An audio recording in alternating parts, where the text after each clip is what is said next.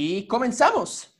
Bienvenidos, esto es Metropolítica, el análisis que nadie pidió.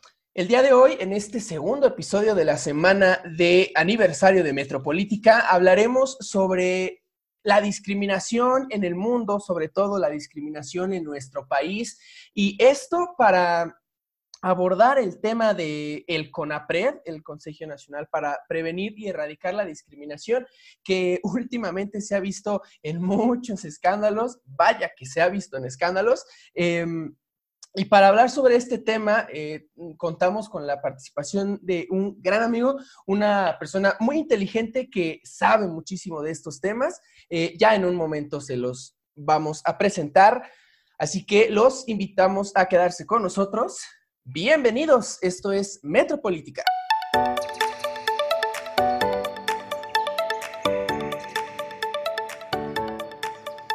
Y bueno, eh, en este episodio me encuentro yo solito. Otra vez mis eh, compañeros, mis locutores no pudieron eh, acompañarme. Sin embargo, cuento, como ya les había comentado, con la participación de una persona muy inteligente, alguien, una, un miembro de la, de la comunidad eh, de la Universidad Autónoma Metropolitana en, en, Azcapotzalco, que sabe muchísimo de, estos temas. Yo creo que de la universidad el que más. Así que, bueno, les doy la bienvenida a Luis Alemán Juárez. Él es estudiante de Derecho de la UAM Azcapotzalco. Tiene un diplomado en género en Derechos Humanos por la CNDH ha participado y ha impartido cursos y talleres eh, sobre la violencia de género. Eh, eh, bueno, participó en la Comisión de Género de la División de Ciencias Sociales y Humanidades de nuestra universidad, en la cual está encargada de crear, se los platico, un protocolo para atender casos de violencia de género y discriminación por orientación o preferencia sexual, algo con lo que me parece que comenzó la, la UAM Xochimilco, ¿no, Luis? Así es, Alan. Pues este, antes que nada, muchísimas gracias por la invitación. Me, me, halaga que, me tengas en esa consideración. Yo creo que es bastante, bastante generosa. Y pues nada, felicitarlos primero por, por su aniversario, ¿no? Por su primer aniversario de Metropolítica. Un espacio sin duda donde uno se viene a divertir, donde las risas no faltan y sobre todo se pueden abordar temas muy interesantes de una manera súper ligera, súper digerible y sin censura, ¿no? Que es lo más importante y sobre lo que estaremos participando el día de hoy. Así es, fíjate que los temas de violencia de género en específico ha tenido eh, la punta de lanza o ha llevado el estandarte la UAM Xochimilco con el colectivo Cuerpos que Importan, ¿no? Han hecho grandes avances, grandes aportaciones en estos temas de género y bueno, la, política institucional y sobre todo la política nacional instruye a que cada unidad y cada universidad pública tenga ya, ¿no? Sus protocolos para atender estos casos de violencia. Así es, y, es un camino por el que bien vamos avanzando nosotros eh, como, como comunidad de, de, Azcapotzalco y pues algo que, se los debemos a muchas personas, incluyéndote a ti, Luis. Eh, así que bienvenido, esta es tu casa. Em, como dices, esto, este programa es eh, para, divertirnos, para pasarla bien. Así que si quieres mandar a chingar a su madre a alguien, con todo gusto. Eh, para eso estamos aquí. Casi, casi de eso se trata este programa. Em, y sobre todo ahora que vamos a hablar sobre un tema, pues bastante complicado, que, saca a veces, eh, pues muchos enojos en la, en la población. Así que a mí me gustaría comenzar eh, preguntándote, Luis, pues, ¿qué podemos entender por discriminación, no? ¿Cuál ha sido el, camino de, este, esta muy fea tradición que tiene la humanidad sobre discriminar a sus congéneres? Sí, bueno, eh, la discriminación, aparte de ser un concepto eh, sociológico, es un fenómeno social, ¿no? Con todas estas aristas que podemos ir identificando y el impacto que tiene esta eh, obstrucción, este impedimento, este poco acceso a los derechos de las personas por ser distintos, ¿no? como, como definición, la palabra discriminación tiene que ver con, con separar, ¿no? Con desgregar, con con seleccionar ciertas cosas. Por eso es muy importante que logremos hacer una distinción. Eh, te pongo un ejemplo. En la UAM Escapotzalco, eh, no a todos nos va muy bien en los trimestres, entonces los profesores tienen que hacer una discriminación entre los que sacan MB, entre los que sacan B y los que sacan S, ¿no? Esto no es propiamente una, em, un obstáculo, una no es un obstáculo, no es una obstrucción a, un derecho, ¿no? Eh, sino un proceso de selección propiamente sobre eh, ciertos eh, parámetros que no son discriminatorios, ¿no? Ya en un sentido sociológico, viéndolo como un fenómeno social, la discriminación pues es esta esta restricción de derechos que tienen las personas por ser distintas, ¿no? Por eso la identificamos como discriminación por razones de género, de religión, de raza, eh, de edad incluso, ¿no? De nacionalidad, sobre todo en, en, Oriente Medio, ¿no? Así es. Así que, pues podemos entender que la palabra discriminación tiene un sentido, tiene un significado. Sin embargo, ya eh, tras, trasladándolo al ámbito de lo social, sobre todo de, y de algo con una concepción más moderna, eh, pues ya podemos entender que es esta restricción eh, en el ejercicio de, ciertas de ciertos derechos, ciertas prerrogativas, eh, el uso y disfrute de ciertos servicios. Sí, propiamente es la obstaculización de, algún derecho, el acceso a la justicia, ¿no? ¿Por qué? Bueno, cuando, cuando bien, bien lo dicen algunas este, teóricas feministas, bien cuando cuando un derecho no es para todas las personas, se convierte en un privilegio, ¿no? Entonces, entonces, ante la ausencia de derechos humanos, lo que tenemos es discriminación. Por eso hay que apostarle a que todos los derechos sean para todas las personas. Y, antes de entrar al ámbito de la discriminación en nuestro país, pues creo que pues resultaría tal vez un poco ocioso el recordar em, ejemplos de discriminación en la historia de la humanidad, ¿no? Porque yo, yo creo que el ser humano, me atrevería a decir que es discriminatorio por naturaleza, eh, siempre va a buscar y a encontrar características en los otros que no van a ser de su, eh, de su gusto, de su conveniencia y lo van a segregar. Entonces, pues creo que el camino de la discriminación en, en la historia, pues es milenario, ¿no? Sí, yo creo que es esta, esta necesidad de, manifestarnos ante lo distinto, ¿no? Eh, el, para saber que yo soy diferente a quien tengo que tener enfrente, ¿no? A una persona con la que no me siento identificado o identificada propiamente. Y es un debate histórico porque nos podemos remotar a las luchas de de Gandhi, a las luchas de Martin Luther King, eh, propiamente en México, y ya lo estaremos abordando más adelante con don Gilberto Rincón Gallardo, ¿no? Así es. Que son estos personajes históricos que han manifestado su, su, su lucha por, por incluir a todas las personas. Y fíjate que, que esto, esto que mencionas es muy interesante porque luego nos sentimos parte de, algunos procesos donde estamos siendo discriminados. Eh, ahora que, he leído mucho sobre la teoría feminista, me doy cuenta de cuando en la Revolución Francesa se hace la Declaración de Derechos del Hombre y del Ciudadano, pues vaya sorpresa, ¿no? No era para todos los hombres ni para todos los ciudadanos, sino para el hombre blanco, heterosexual, propietario, letrado, y el hombre urbano, todo lo que esté afuera de ello, pues era, era discriminado, ¿no? no olía feo, era barba. Eh, que, vaya, que hay ejemplos de eso en, en, nuestra actualidad, sin embargo, ya llegaremos a, ese, a ese aspecto. Y, Luis, ahorita, pues tú ya mencionaste a esta persona tan importante en nuestro país, eh, que como muchas otras personas en diferentes lugares del mundo, pues han luchado para que eh, la brecha que existe entre unos y otros, pues se vaya haciendo cada vez más pequeña. Y, me refiero, por supuesto, al señor Gilberto Rincón Gallardo, que en paz descanse. Eh, ¿Qué nos puedes decir de este gran activista? Mira, que hay que tener presente que el derecho se construye a partir de movimientos, ¿no? Todo lo que tenemos, todo el andamiaje jurídico no ha sido de gratis, no nos los han regalado.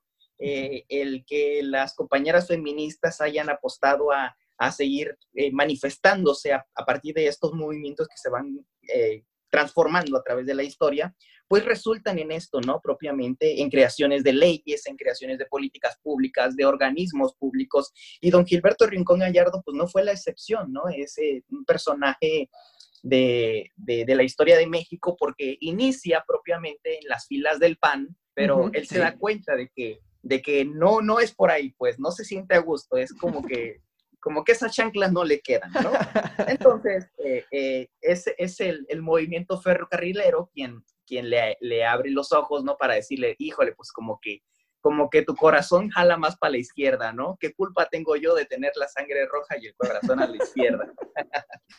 y, y, termina en el Partido Comunista, en el Partido Comunista siendo diputado federal, siendo uno de los 18 diputados que le, que le regaló propiamente, ¿no? La, la ley de partidos políticos en ese entonces, ¿no? llega, llega a la Cámara. Y, luego, este, eh, ahí mismo es cuando conoce a, grandes personajes como don Jesús Reyes Heroles, como el ingeniero Eberto, Castillo, como el ingeniero Cárdenas. Tuvo un gran acercamiento con Cárdenas. Con quien más adelante eh, tendrá que participar en un debate presidencial, ¿no? Gilberto Rincón Gallardo es candidato a la presidencia de la República en el 2000 y en ese debate pues se encuentra a Vicente Fox, al ingeniero Cárdenas, a, La Bastida, eh, y es ahí donde, hace, donde se hace famoso aquel discurso que dice que ser la diferencia o ser el cambio eh, de una persona, pues es lo más viejo que se dice en política, ¿no? Sí, sí, sí. Eh, ser, ser, que una persona quiera personificar el cambio es lo más viejo de la política mexicana, ¿no? Y, Luis, pues, ¿por qué es importante para nosotros, para este tema en particular, hablar sobre el señor Gilberto Rincón Gallardo? Pues es importante porque nos da un ejemplo de una lucha de vida, no una lucha política. Él, él participa en varios, eh, no propiamente partidos políticos, pero sí instituciones políticas y sus amigos cercanos siempre lo habían, lo habían señalado como un hombre de diálogo, ¿no? Para él no era la política una, a este ejercicio del poder asimétrico, ¿no? De fuerza, sino a una oportunidad o a un espacio transformador, ¿no? Entonces, él, él es una persona con discapacidad, él es una persona eh, que vive en carne propia, que esa condición le permite tener una sensibilidad eh, inigualable, ¿no? Y logra, logra conformar la Comisión Ciudadana contra la Discriminación, que es la que hace estudios, la que hace investigaciones para ver, para medir cómo estamos en, discriminación en México, que dio a estos canales del Congreso, al Canal 11, que son muy famosas. Eh, él, relata que cuando se entrevista con, con políticos de la época, le dicen, pues que quién sabe qué sea eso de la discriminación, ¿no? Que en México, pues no hay negros, entonces si no hay negros, pues no hay discriminación. Imagínate cómo estábamos, ¿no? En ese tiempo. ¿Qué digo? Yo, yo creo que no tan alejados este, de, la realidad actual, no tanto. Digo, obviamente sería una barbaridad decir que no hemos mejorado. Sin embargo, no hemos avanzado tanto. Y, y Luis, pues es esta comisión que mencionas y todo este trabajo, toda esta lucha, toda esta serie de, idas y venidas del señor eh, Rincón Gallardo, las que crean el hoy llamado CONAPRED, ¿no? Así es, eh, justamente en ese debate del 2000, por ese debate de la presidencia de la República, este, él decide, él apuesta por no por estar atacando a un candidato, sino por ir señalando lo que le falta al país, ¿no? Eh, y más adelante lo platicaremos, pero ahora sí que él lo que estaba haciendo era leer el pulso de la República, ¿no? Eh, ¿Cómo estaba el país en ese entonces? Y, Vicente Fox le dice que, que retomará sus propuestas. Y así es, cuando Vicente Fox gana la presidencia en el año 2000, llama a Gilberto Rincón Gallardo para, para retomar esas, esas, esas investigaciones en, en, razón de la discriminación que se vivía en México y pues es así como nace, ¿no? Eh, el anteproyecto de ley para que propiamente crea al Consejo Nacional para Prevenir y Eliminar la Discriminación, que es eh, justamente la ley federal para prevenir y eliminar la discriminación que se publica el 11 de junio de 2003. Así es. Y mira, Luis, ¿quién diría que un señor de botas y bigote y todo pendejo nos iba a regalar este bonito consejo? Eh, Luis, eh, vámonos a la primera pausa de, este bonito episodio para regresar hablando sobre cuáles son las funciones, a qué se dedica eh, este, este Consejo Nacional tan famoso en los últimos días y sobre todo, cuál es la importancia de que exista. ¿Te parece bien? Claro que sí. Así que regresamos.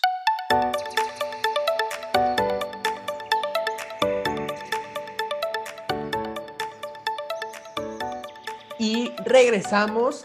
Eh, me encuentro con mi amigo Luis Alemán para continuar hablando sobre la discriminación y el Consejo Nacional para Prevenir y Erradicar la Discriminación en nuestro país. Ya mencionamos, Luis, el origen de este consejo, la lucha de, Rincón Gallardo para crearlo. Pues yo te preguntaría, ¿y qué chingada madre es el CONAPRED? ¿No? ¿De qué sirve el CONAPRED? ¿Cuáles son las funciones de este consejo?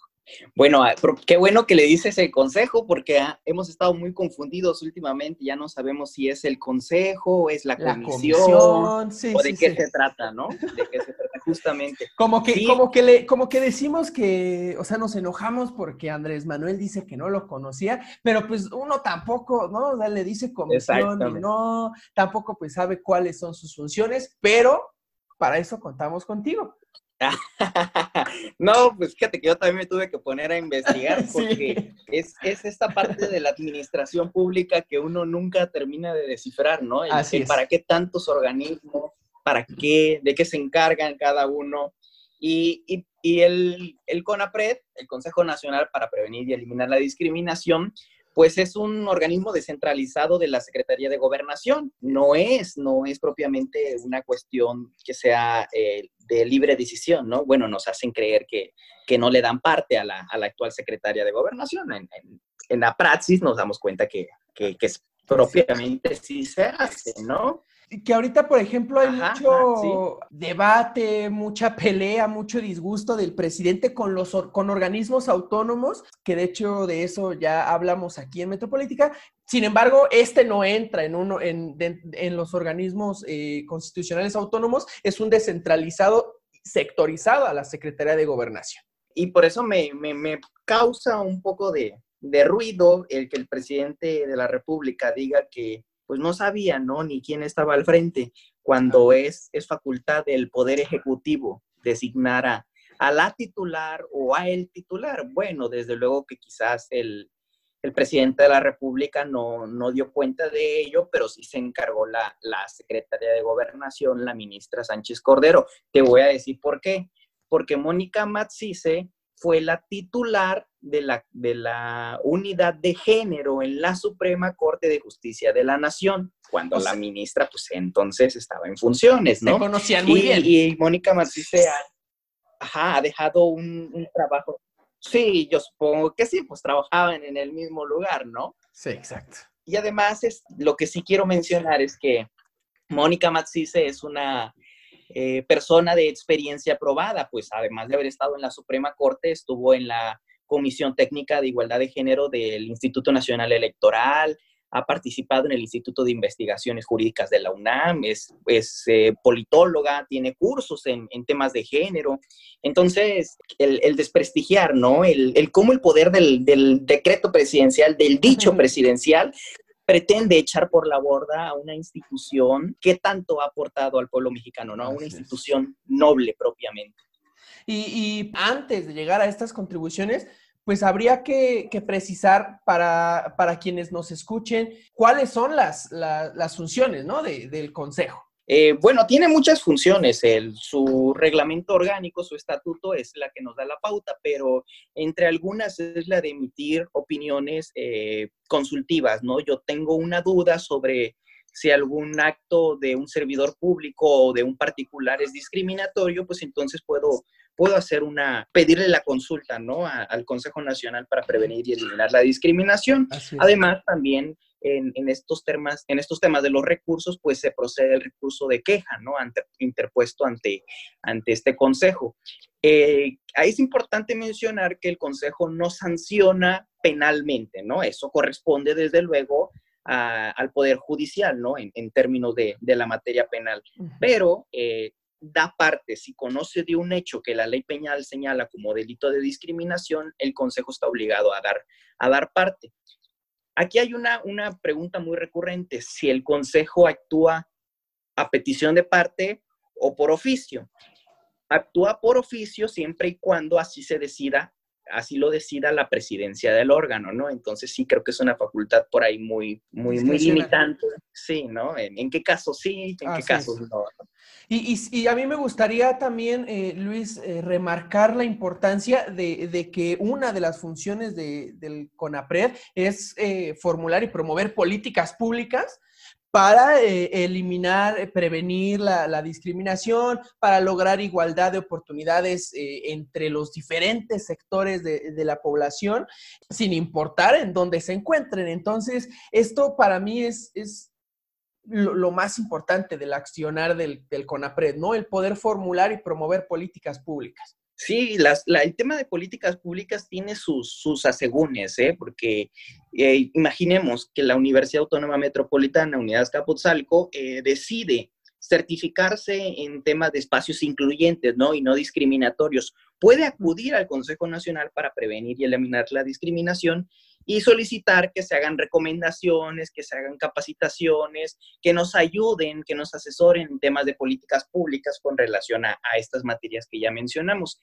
Y aparte, el Consejo eh, funciona con dos órganos paralelos, ¿no? Que por un lado es el, la Junta de Gobierno y por otro lado la Asamblea Consultiva. Y en la Junta de Gobierno de, de CONAPRED está, además de la presidencia del órgano, están siete titulares de secretarías de Estado o subsecretarios, ¿no? Entonces, cada que se decide algo importante en estas materias, tenemos ahí sentado o teníamos ahí sentada a Mónica Matsice, a, alguien representante de la Secretaría de Gobernación, de la Secretaría de Hacienda, de la Secretaría del Trabajo, de la Secretaría de Economía, ¿no? Y, y, así. Y por el otro lado, la Asamblea Consultiva, pues estaba compuesta de ciudadanas y ciudadanos expertos en estos temas.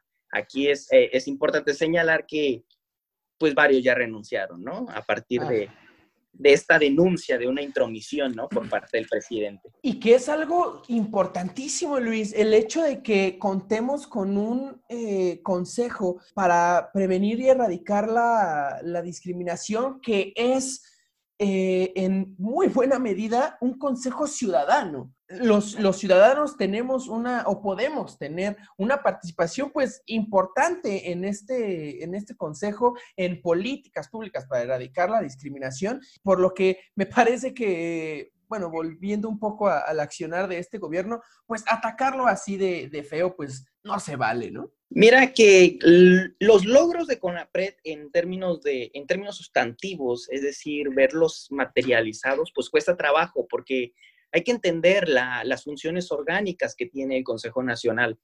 Eh, no es un órgano sancionador, no va a encarcelar a personas por haber cometido el delito de discriminación, como ya, ya mencioné, tendrá que dar parte a las autoridades y vendrá un proceso penal que hay que seguir, pero sí hace estas recomendaciones que, que, son, que tienen cierto carácter vinculante, ¿no?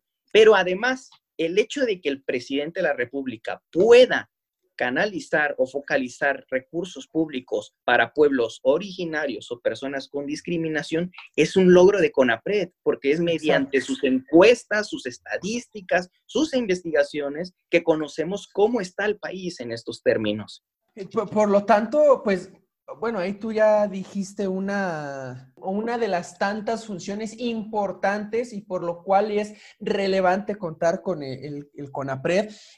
Me, gustaría tal vez comenzar hablando sobre estos casos muy recientes del Consejo eh, para Prevenir y Erradicar la Discriminación, comenzando por el caso de Chumel Torres, ¿no? Pues es un caso polémico porque porque lo invitan, ¿no? A, un foro y dice el presidente, es como si invitáramos a, un torturador a un foro de derecha y revive un episodio anterior a, la elaboración o a la realización de este foro, que es el, youtuber, pues haya insultado, ¿no? al hijo más pequeño del presidente de la República que tiene con la doctora Beatriz Gutiérrez. Y, y nace de ahí toda una, una revuelta sobre si si el que no participe en este foro es decisión del presidente o no. Mira, ¿qué te parece si nos vamos a la segunda pausa?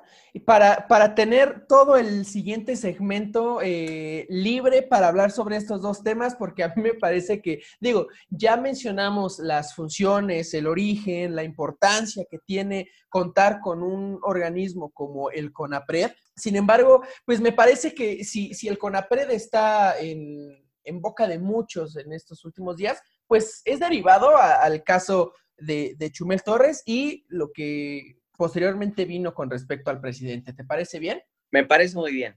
Perfecto, así que regresamos.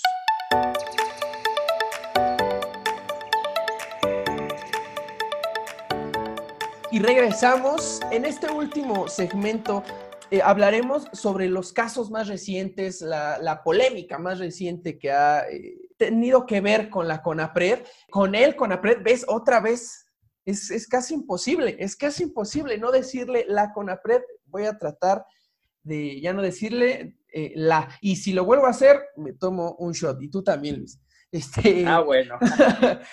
comencemos con el caso de, Chumel Torres la invita en primer lugar, la invitación que se le hace a participar en un foro contra el, racismo, eh, que, a ver, a mí, primera, en primer lugar, me gustaría aclarar dos cosas. El nombre del, foro eh, me parece que fue Racismo y Clasismo en México, o sea, entre entre signos de interrogación, es decir, como una pregunta, cuestionándose si esos dos fenómenos existen en México, lo cual a mí me parece el primer error de la CONAPRED, de el CONAPRED, chingada madre, ahí va el primer shot. Este, eh, el primer error a mí me parece que es ese, porque digo, debes de ser, debes de vivir en otro país para no saber que, que realmente existe el clasismo y el racismo en México. Eh, y en segundo lugar, pues a quién chingados le importa un foro del CONAPRED, ¿no? O sea, digo, sí es importante el CONAPRED, muy importante su existencia, muy importante su actuación, pero mira, Luis, creo que nadie lo iba a ver. Desafortunadamente, y, creo que ahí este, me tengo que curar en salud, pero yo era muy fan de Chumel Torres, ¿no? Me acuerdo que en la preparatoria eh, veía mucho su programa del Pulso de la República porque era buenísima la sátira que, que tenía él con, con el entonces presidente Enrique Peña Nieto, ¿no? Y antes de que se le fuera la yugular AMLO, ¿no? Yo creo que por eso me caía muy bien todavía. A ver, todavía, no, todavía no, no me tocaba mi cabecita de algodón, ¿no? Al, al, Gandalf de la democracia. Así es, a nuestro abuelito presidente y además beisbolista. Sí, bueno, desafortunado la, desafortunada la invitación, pero aquí merece un análisis, híjole, más, más profundo, ¿no? Sobre quién invitó, cuál le costó la renuncia a la titular, ¿no? De, del Consejo Nacional. Eh, no creo yo que entre sus tantas actividades que tiene, pues le haya dado, le haya dado el tiempo para haberse dado cuenta de si invitamos o no a Chumel, ¿no? Igual a algún personaje de su equipo de trabajo pues fue a quien se le ocurrió esta, esta desafortunada idea, ¿no? Hay esta tendencia, ¿no? De invitar a estos espacios a, personajes que crean polémica, ¿no? Que levantan debate en lugar de académicos o académicas que, conocen el tema, ¿no? Y que se han dedicado la vida entera a, a través de una comisión que, que crea la estadística, ¿no? Que crea la política pública en materia de discriminación. Desafortunadamente, eh, se les fueron los pies y mira todo lo que, lo que ocasionó. Lo que Luis, sí, Luis, a mí me parece que, em, pues, el que haya invitado a, Chumel, eh, sí, concuerdo contigo, fue, algún miembro de, una parte del equipo del CONAPRED, que seguramente no le cae muy bien, a quien seguramente no le cae muy bien Andrés Manuel y quería que fuera Chumel para que le tirara un poquito de pues, de, la mierda de siempre eh, al presidente. Eh, sin embargo, a mí me llama la atención, ¿a ti te parece que fue una mala idea invitarlo? Sí, sí, a mí me parece una mala idea. Entonces, por, lo tanto, fue eh, merecido el escarnio público que se le hizo en, Twitter, en Facebook. Yo, también creo que lo que llevó a que se le sacara del foro fue bueno, más bien que el foro se cancelara, fue, fue el, la, participación o la intromisión de la primera dama, ¿no? Pero fíjate que, además cuando eh, las redes se, levantan sobre la invitación de Chumel Torres, lo que hace el Consejo Nacional a través de su oficina de comunicación eh, es, es mandar un mensaje de que solamente invitando a estos personajes lograremos una reflexión colectiva, ¿no? Es decir, aunque eh, yo emita comentarios racistas, homofóbicos o violentos, tengo derecho a un espacio porque si yo soy el agresor, nadie mejor que yo para hablar del tema, ¿no? Entonces sí me pareció desafortunado la respuesta inmediata que tuvo el CONAPRED. No fue hasta, hasta que eh, el tuit de la primera dama señalando que este personaje había hecho comentarios discriminatorios contra su menor hijo, cuando se, se levanta más la, la, discusión. Pero entra aquí un tema muy particular y, y algo que, que, sí nos debe ocupar sobre si se limitó o no la libertad de expresión. Yo creo que sobre eso tendríamos que reflexionar. Eh, sí, sí, y es muy importante. Em, hemos querido hablar aquí en Metropolítica sobre este tipo de, de cosas, sobre la, la, libertad de expresión y hasta dónde debe de llegar salvo lo que tú opines, eh, Luis, a mí me parece que, pues la comedia, la comedia es la comedia y la comedia sí se debe de cocinar aparte. Bueno, pues estamos acostumbrados, ¿no? A estos mensajes de que... ¿Qué fue lo que Chumel dijo? Como, digo, o sea, digo, no comparto, no comparto, porque luego se hizo una, otro, otro foro, creo que, pues, eh, organizado por la misma empresa de, de Chumel Torres, eh, y, ahí salió Chumel a echarse estos argumentos pues bien chafas de que pues como crecimos viendo la hora pico y, ese tipo de tonterías, eh, pues por eso está bien que reproduzcamos este tipo de mensajes. Yo no lo veo de esa manera, sin embargo, sí saldría a defender al comediante. Mira que la, comedia, pues como tú lo mencionas, debe de cocinarse aparte, pero eh, Chumel Torres tiene su espacio, ¿no? Su espacio donde lo hace y lo que estamos aquí debatiendo no es si... Eso sí. Si, lo convertimos, ¿no? Si lo exorcizamos. Eh, de eso vive, con eso come y pues le ha ido muy bien, ¿no?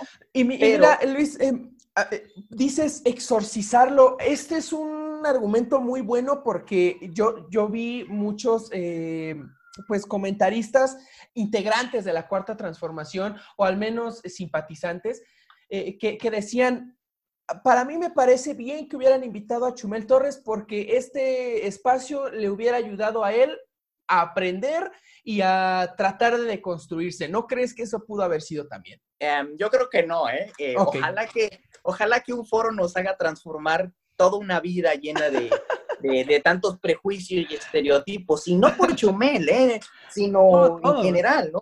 Estos procesos de, de, deconstrucción tardan años, no, no se hacen en días, eh, pero el, el, hecho de que lo haya invitado el, el, órgano encargado de combatir la discriminación es, la, es lo que nos, nos pone en este debate, ¿no?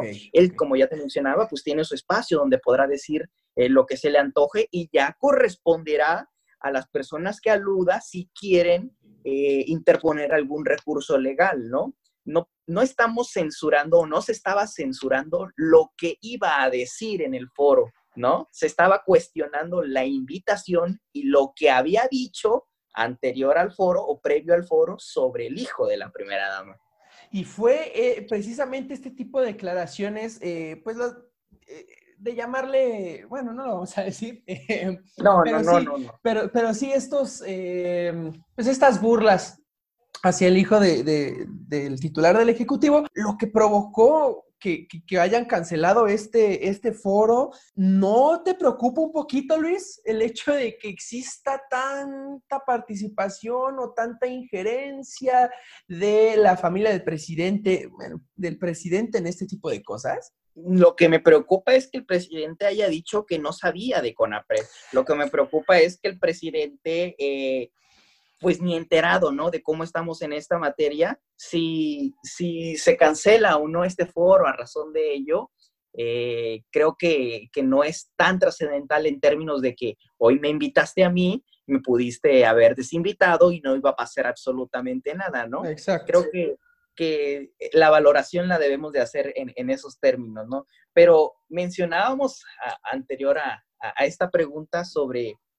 la censura, ¿no? Y esto es muy importante porque en términos internacionales, la Corte Interamericana de Derechos Humanos, en el caso chileno con relación a, una proyección de película, eh, había determinado que la censura no se puede dar previo a, ¿no? No estábamos censurando a Chumel por lo que fuera. En todo caso, hubiese habido una sanción cuando lo diga, ¿no? Ya cometido, cometido el hecho. Un poquito lo que pasó en México, no sé si recuerdas, con la película Presunto Culpable.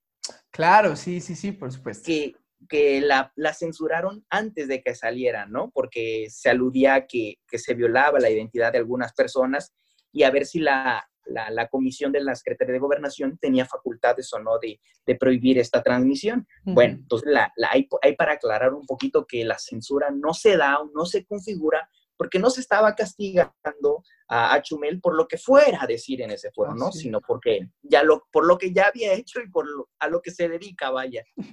y lo que seguramente iba a llegar a decir, que mira, si, si Chumel Torres iba a llegar a este foro del el CONAPRED a decir las pendejadas que llegó a decir a su, al foro que él organizó, pues mira, la neta, qué bueno que lo cancelaron, porque sí, sí fue una, participación bastante lamentable, que, repito, yo no estoy tan de acuerdo con que deba cocinarse el discurso de odio junto con la comedia. Eh, sin embargo, pues este es otro tema y a mí ya me gustaría abordar, Luis, pues el caso del presidente, ¿no? Como mencionas, pues pasado este, todo este rush de Chumel y el CONAPRED, pues sale nuestro abuelito presidente eh, a decir que pues no tenía ni puta idea de lo que era el CONAPRED. O sea, y, aquí, y aquí yo te preguntaría, Luis, en primer lugar, ¿qué pinches asesores tiene el presidente? Digo, o sea, tú sabes, tú sabes y todos saben que no me cae muy bien el Señor, no es el santo de mi devoción. Sin embargo, parece que, también le cae mal a sus asesores. O sea, que nadie le dice nada. Andrés Manuel no conocía el, el CONAPRE.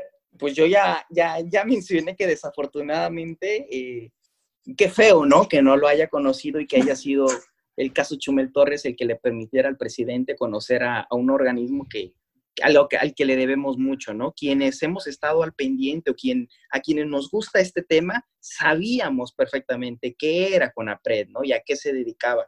Eh, desafortunado porque dice que no, que, no sirve para nada, que hay que desaparecerlo y pues creo que esta tendencia a, adelgazar la administración pública porque todo lo que se hizo en el pasado es malo, ¿no? Y creo que, ese, creo que ese criterio eh, entonces nos dejaría sin instituciones. Digo, eh, si algo no sirve y hay que desaparecerlo, pues ya no tendríamos Secretaría de Seguridad Pública. Nos quedaríamos eh, solamente con el INSABI, imagínate.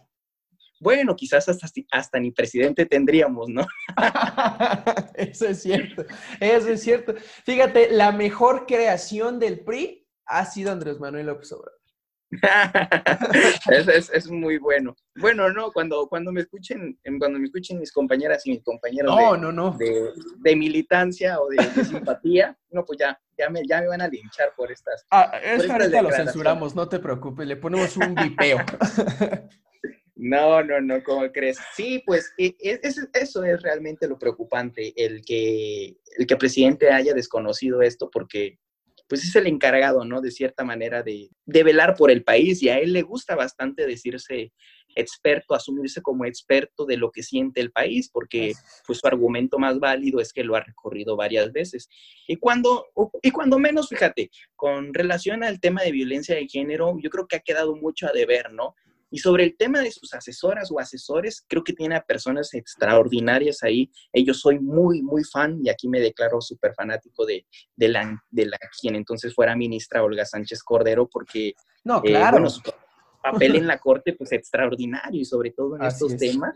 Bueno, en el Senado de la República a, la senadora Malú Micher, eh, por ahí algunos que otros eh, que siempre están señalando eh, sus, sus errores, que otra, otra diputada muy, muy importante, que es la, la diputada Marta Tagle, ¿no? Que también siempre ha estado ahí señalándole cuando se equivoca en estos temas de género. yo creo que, que, que, hay que darle, hay que darle unos jalones de oreja al, al presidente, creo que no hay que desaparecer al, al, Consejo Nacional para prevenir y eliminar la discriminación. Al contrario, hay que fortalecerlo. Al contrario, hay que, hay que, hay que dotarlo de recursos. Sí, hay que, hay que revisar si por ahí se cometió un error. No hay que pensar con esta política de, de amputación, ¿no? De si me duele el pie, pues eh, si me duele el pie hoy me lo corto y mañana a ver si, si me reconstruyo otro, ¿no?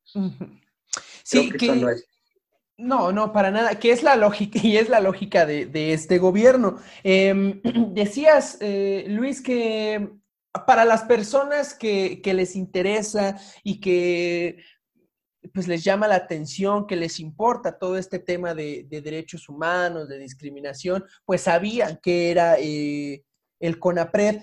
Yo tenía en, eh, al presidente en esta idea. Yo creía que el presidente pues sí estaba interesado por este tipo de cosas porque era parte de su discurso.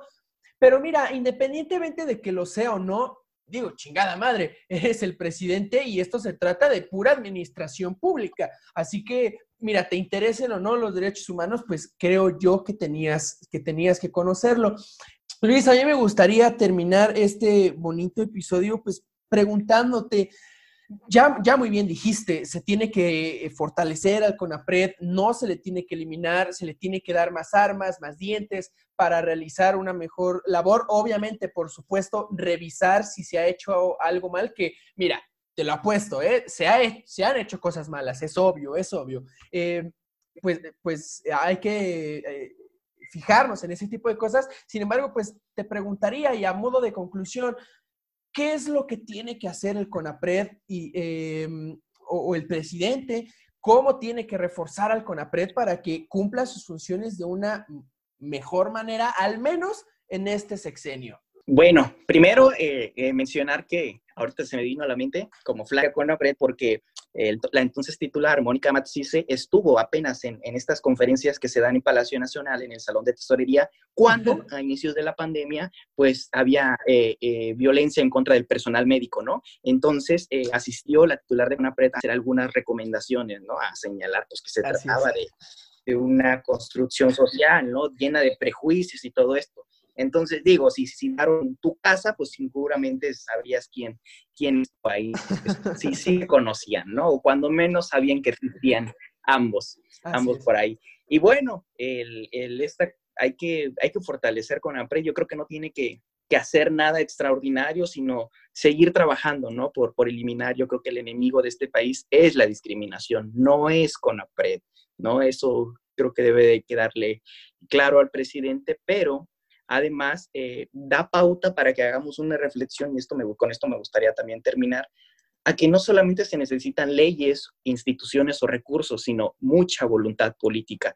Mira que ahorita que he estado eh, cercano a los temas de género, me doy cuenta que cuando menos las universidades públicas están llenas de protocolos y aparte llena de, afuera de eso, hay tanta legislación en materia de género, bueno, la Ley Federal del Trabajo, la Ley General de Acceso de las Mujeres a una Vida Libre de Violencias, la Ley General de Víctima, tratados internacionales, convenciones, pero si no se tiene voluntad política para abordar el tema, es mera simulación. Es mera simulación y eso es lo que daña, eso es lo que eh, hace que el pueblo mexicano, que la sociedad mexicana pierda la confianza en organismos, en instituciones, en personas, en partidos políticos. Si no damos una muestra de que se está trabajando de veras, será muy difícil, ¿no? Recuperar la confianza de un pueblo que con justa razón está enojado porque se le debe mucho.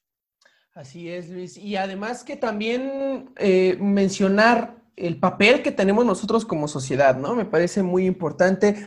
No, no solamente se trata de un problema o de una cuestión de instituciones, también se trata de que nosotros como sociedad civil, pues, eh, veamos hacia los adentros de nuestra sociedad y veamos que qué nos falta, qué nos sobra y comenzar a cambiar actitudes discriminatorias que no nos van a llevar a ningún lado y que sobre todo nos van a seguir eh, estancando cada día más. Luis, te agradezco muchísimo eh, tu compañía, tu participación con nosotros, eh, fue muy grato. Ya, ya tenía mucho tiempo que, buscaba tu participación y mira, qué mejor ahora que en un tema que, dominas, que, que te gusta mucho y te agradezco muchísimo. Espero que pronto nos veamos otra vez en, los pasillos de la universidad.